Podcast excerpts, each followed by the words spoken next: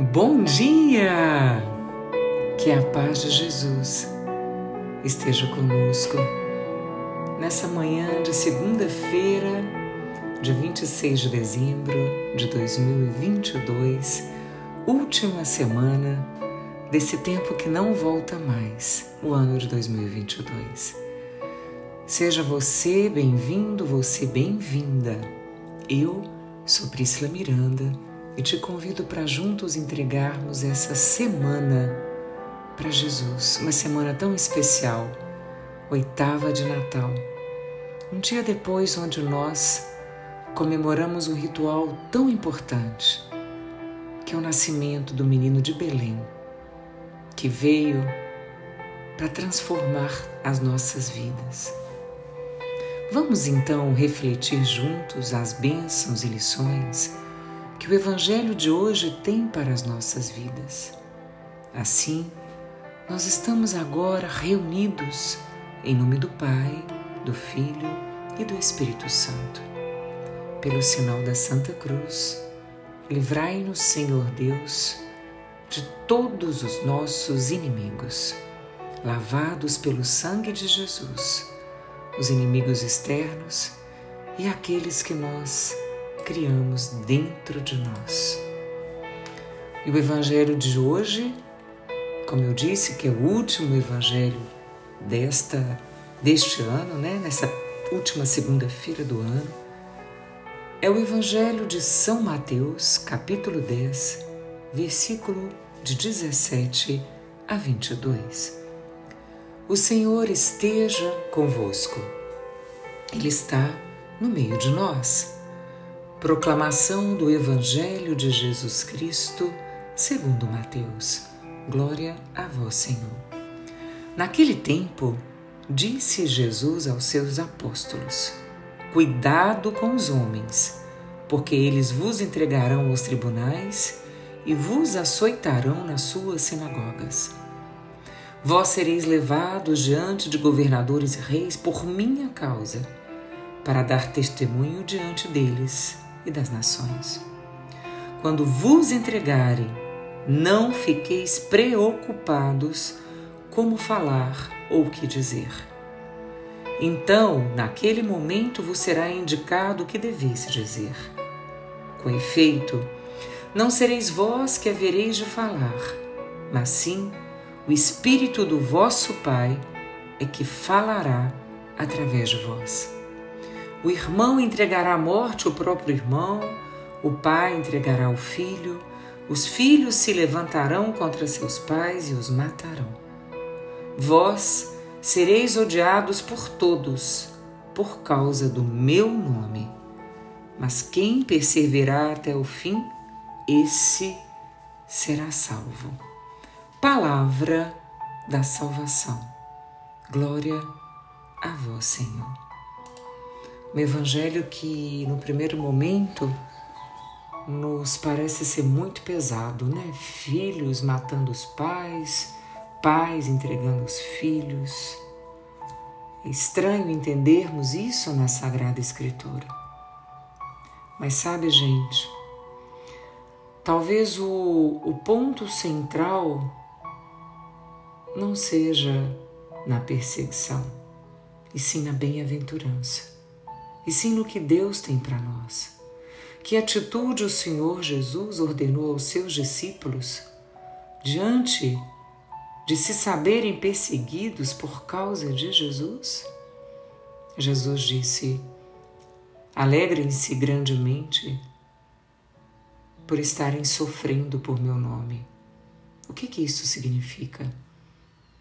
Jesus está nos sugerindo a ficar sorrindo no meio do sofrimento? Lembre-se, gente, que os primeiros discípulos que foram perseguidos por causa de Cristo Jesus expressaram alegria. Sim, alegria. Os apóstolos do Senhor, depois de terem sido presos e açoitados por líderes da época, saíram alegres por terem sido considerados dignos de serem humilhados por causa de Deus. Lembre-se da alegria de Paulo e Silas na perseguição que eles sofreram na prisão. Deus nos dá forças em tempos difíceis. Em tempos de perseguição, Deus nos dá força. Alegria na perseguição, gente, é resultado da graça do Espírito Santo que nos habita. Do Espírito Santo que nos sustenta de pé diante de tantas adversidades. Às vezes achamos que nem temos saída com tantos problemas nos atropelando. Mas sabe, quem segue Cristo Jesus sabe que isso é uma bem-aventurança. Quem confia nas palavras de Deus, quando ele diz abençoado, Bem-aventurado o que é perseguido por minha causa. Jesus não está te encorajando ou me encorajando a buscar perseguição, mas ele diz que estamos sujeitos aos maus entendidos, às calúnias, às perseguições. Mas Jesus traz para a gente a certeza de sermos bem-aventurados por causa disso. E é talvez a pergunta que você faça é: por que devemos nos alegrar na perseguição? Eu entendo que a primeira explicação se passa porque o reino dos céus é de quem é filho de Deus, é de quem se inspira na história de Jesus, escolhe ser cristão. Porque é nosso o reino dos céus. Cristo promete esse reino como uma herança para aqueles que são perseguidos por causa dele.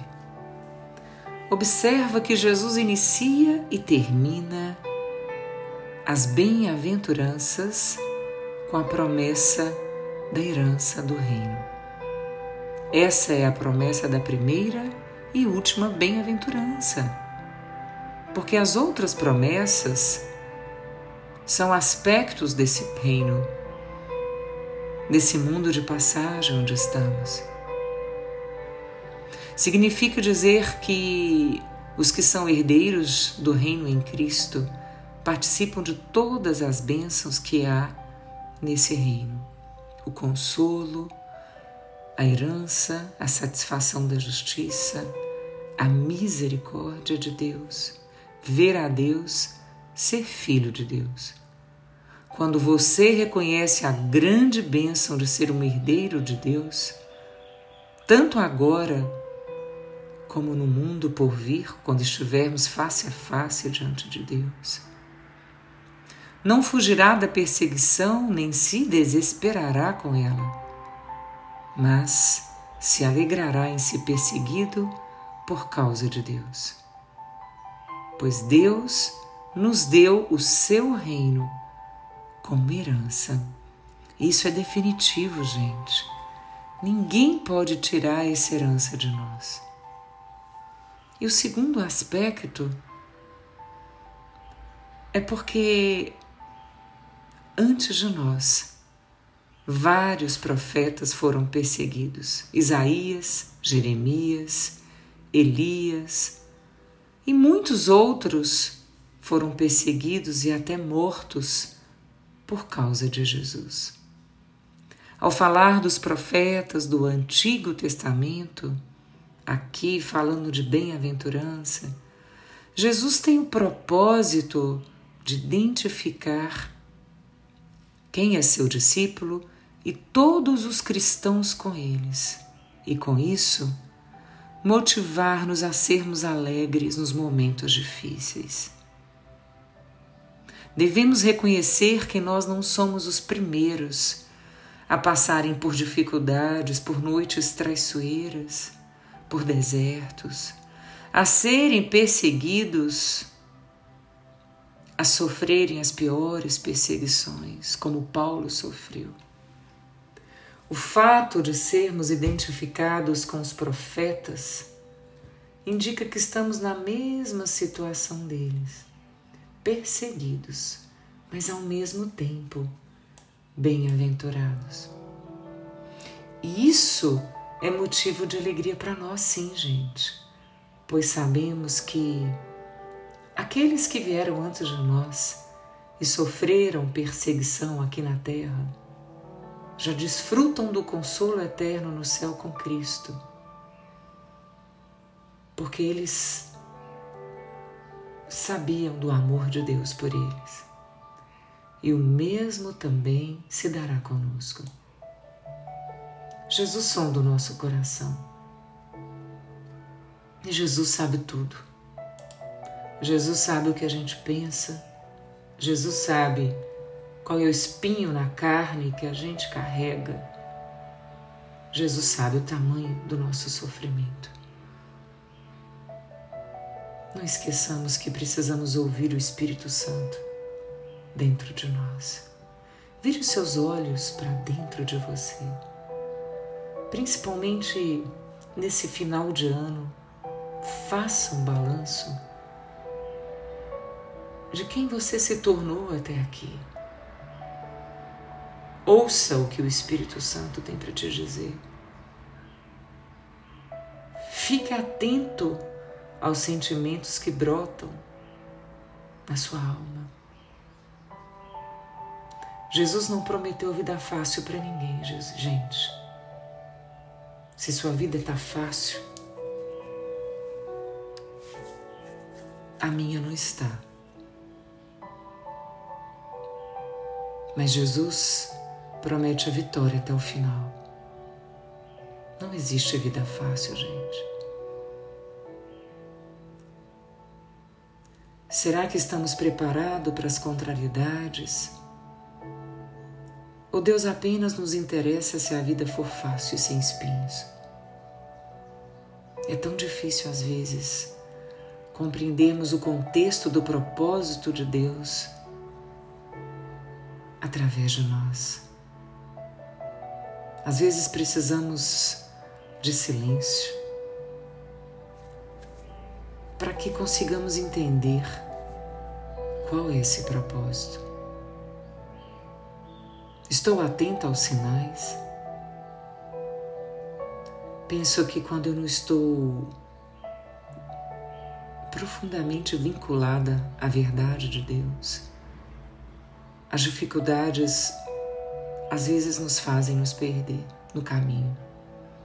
Mas se nós permanecemos ligados a Deus, nada, nenhuma tribulação é capaz de tirar a minha paz interior. Pensemos nisso. Pensemos na importância de pararmos, de buscarmos o silêncio e nesse silêncio encontrarmos a força do Espírito Santo em nós. Aproveitemos esses últimos dias de 2022 para fazermos um balanço de quem no início do ano nos propomos a ser e do que conseguimos fazer, do quanto conseguimos evoluir nesses 12 meses, nesse tempo que a vida nos deu de presente, para sermos seres humanos melhores. Fechemos os nossos olhos e oremos. Nosso Deus e nosso Pai, nós te louvamos e te bendizemos, Jesus, por tantos desafios que nós vivemos neste ano. Nós te louvamos e te bendizemos, Jesus, pelas perseguições em formas de injustiças, desavenças, desesperanças, calúnias. Mas também te louvamos e te bendizemos pelas bem-aventuranças pelas bênçãos, Senhor Jesus, que nós vivemos. Que o Senhor nos dê a sabedoria, Jesus, para acolhermos o Espírito Santo de Deus em todas as situações, Senhor Jesus, que vivemos e que somos gratos pelas lições e pelas bênçãos que vivemos. porque só o Espírito Santo nos faz conhecer cada vez mais a pessoa de Cristo, essa pessoa que nos habita. Só o Espírito Santo nos faz conhecer Jesus, o porquê e o para que nós somos completamente apaixonados por Jesus. Só o Espírito Santo nos fará caminhar no amor, mesmo no meio de dores, de incertezas, de medos. Só o Espírito Santo nos faz crescer e evoluir, irradiando seus frutos, Senhor Jesus. E assim, Senhor, nos inspirar no apóstolo que para mim é o apóstolo do amor. O apóstolo que se chamava Saulo e se tornou Paulo. O apóstolo que nos deixou um legado. Abre aspas. Já não sou eu que vivo, é Cristo que vive em mim. A vida que agora vivo na carne, vivo-a na fé do Filho de Deus que me amou e se entregou por mim. Fecha aspas. Senhor Jesus, que é exemplo de Paulo, nós possamos seguir firmes de pé diante de tantas tribulações, mas, sobretudo, diante das bem-aventuranças, das bênçãos, das promessas de que tudo vai passar e que compensa, Senhor Jesus, te seguir. Que assim como Santa Teresa d'Ávila disse, nada te perturbe, nada te assuste. A paciência tudo alcança. Só Deus basta. Que o Senhor nos dê o dom de pacientemente seguirmos o fluxo de nossas vidas com perdas, com vitórias, com quedas, com o amor de Deus levantando-nos para seguirmos firmes, porque a vitória é certa, porque o amor nos conduz, porque o Senhor cuida de nós, Senhor Jesus. Por isso, somos muito gratos, porque escolhemos caminhar ao seu lado e o Senhor escolheu caminhar habitando a nossa alma, inspirando-nos, sustentando-nos, carregando-nos no colo nos momentos difíceis, mas regozijando e exultando o Senhor Jesus conosco e alegrando o nosso espírito, porque nós sabemos onde nós queremos chegar.